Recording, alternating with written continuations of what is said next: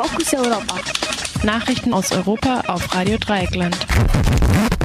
Die Themen heute am Montag, den 22.02.2016. Harter Polizeieinsatz gegen türkische UmweltschützerInnen. Flüchtlingsbeschimpfung von Klausnitz von Bruder des Heimleiters wird organisiert. Bürgermeister von London will raus aus der EU. Islamischer Staat bekennt sich zu Bombenanschlägen. Assad fordert Flüchtlinge zurückkehr nach Syrien auf. Islamischer Staat, ah, dasselbe nochmal. Und ähm, genau, die Meldung jetzt im Einzelnen. Harter Polizeieinsatz gegen türkische UmweltschützerInnen. Mit Wasserwerfern, Tränengas und Gummigeschossen hat die Polizei gestern im türkischen Artvin eine Demonstration von ca. 2000 UmweltschützerInnen aufgelöst. Mindestens 26 Menschen sollen verletzt worden sein, darunter eine Person schwer. Unter den Verletzten befinden sich auch PolizistInnen und lokale JournalistInnen. Nach Angaben des Vereins Grünes Artwin wurde gegen die DemonstrantInnen und Demonstranten verschiedene Gase eingesetzt.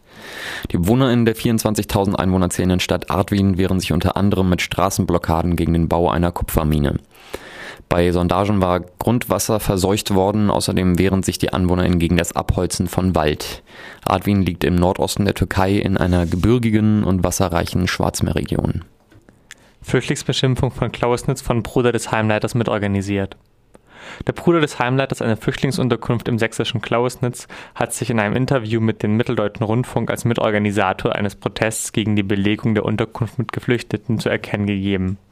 Bei der Ankunft eines Busses mit 24 Geflüchteten pöbeln etwa 100 Personen gegen die Geflüchteten. Die Zufahrt war mit Fahrzeugen verstellt. Die Pöbeleien dauerten mehrere Stunden. Die Polizei brachte die Geflüchteten, die sich angesichts der wütenden Proteste weigerten auszusteigen, mit Gewalt in, in die Unterkunft. Die Polizei war zunächst nur mit einem Streifenwagen präsent, da der Zeitpunkt der Verlegung der Geflüchteten nach Klausnitz nicht öffentlich bekannt war und man daher nicht mit fremdenfeindlichen Protesten rechnete. Der Heimleiter selbst ist Mitglied der AfD.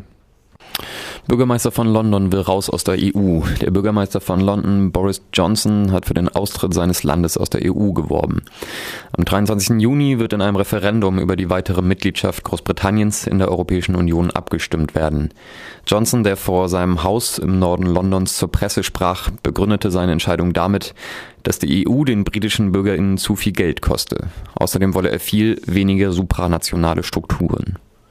Islamischer Staat bekennt sich zu Bombenanschlägen, Assad fordert Flüchtlinge zurückkehr nach Syrien auf.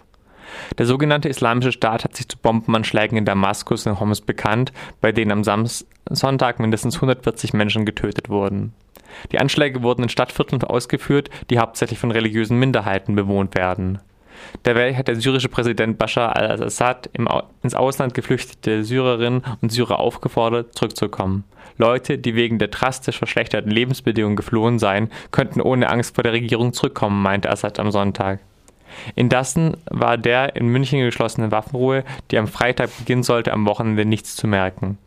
Weder, weder endeten die Kämpfe, noch klärte sich irgendeine Partei dazu bereit, die Kampfhandlung ohne Vorbedingungen einzustellen.